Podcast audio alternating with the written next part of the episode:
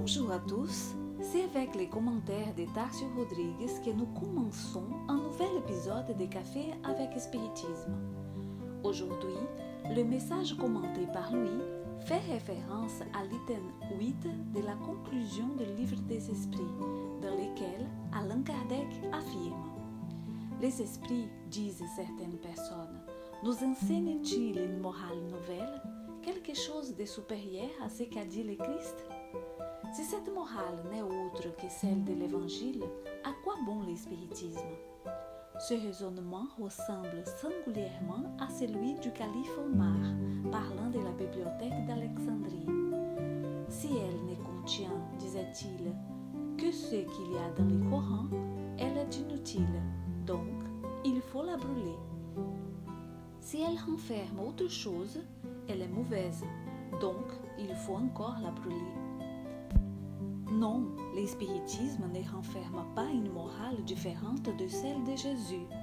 Mais nous demanderons à notre tour si, avant le Christ, les hommes n'avaient pas la loi donnée par Dieu à Moïse. Sa doctrine ne se trouve-t-elle pas dans les décalogues? Dirait-on pour cela que la morale de Jésus était inutile?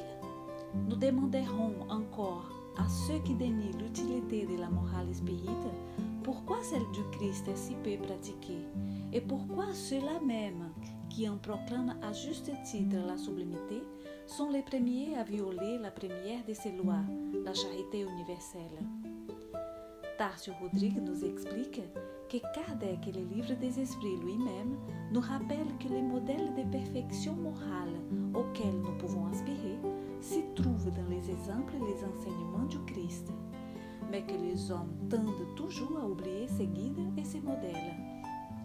C'est pourquoi il fut nécessaire que de nouvelles révélations et de nouveaux révélateurs viennent à nous, afin de nous rappeler les lois divines et naturelles, car nous oublions et négligeons souvent notre communion avec Dieu. Et comme Jésus l'avait déjà prédit, le temps est venu de restaurer la connaissance dans son vrai sens et d'élucider des questions jusqu'ici méconnues sur la vie et la mort. Les communications des esprits nous révèlent un monde inconnu de la connaissance humaine, qui est le monde spirituel. Il est certain que nous venons de lui et que nous retournerons vers lui mais notre science et nos religions ont été incapables de traiter les informations que les esprits nous ont données avec plus de précision. Et nous nous demandons pourquoi serait-il important de connaître et de révéler ces mystères de la vie et de la mort? Il est certain qu'avec cette connaissance, nous sommes plus conscients de notre condition en tant qu'esprit immortel et que nos intérêts, nos pensées et nos actions doivent se conformer à cette logique. Celui qui se positionne d'un point de vue exclusivement matériel ne respecte pas les valeurs de la vie et surestime très souvent les biens de la terre au détriment des acquisitions morales et intellectuelles.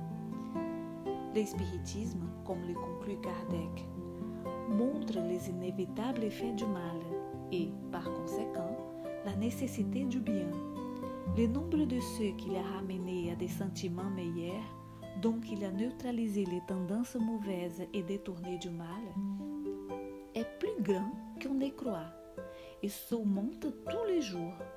Ce que, pour eux, l'avenir n'est plus dans les vagues.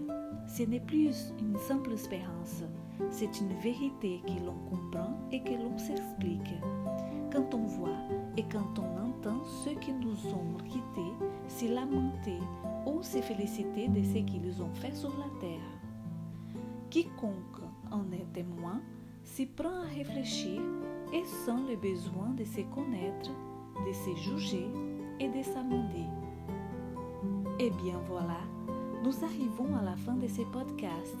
Je vous embrasse tous et je vous donne rendez-vous au prochain épisode de Café avec Spiritisme.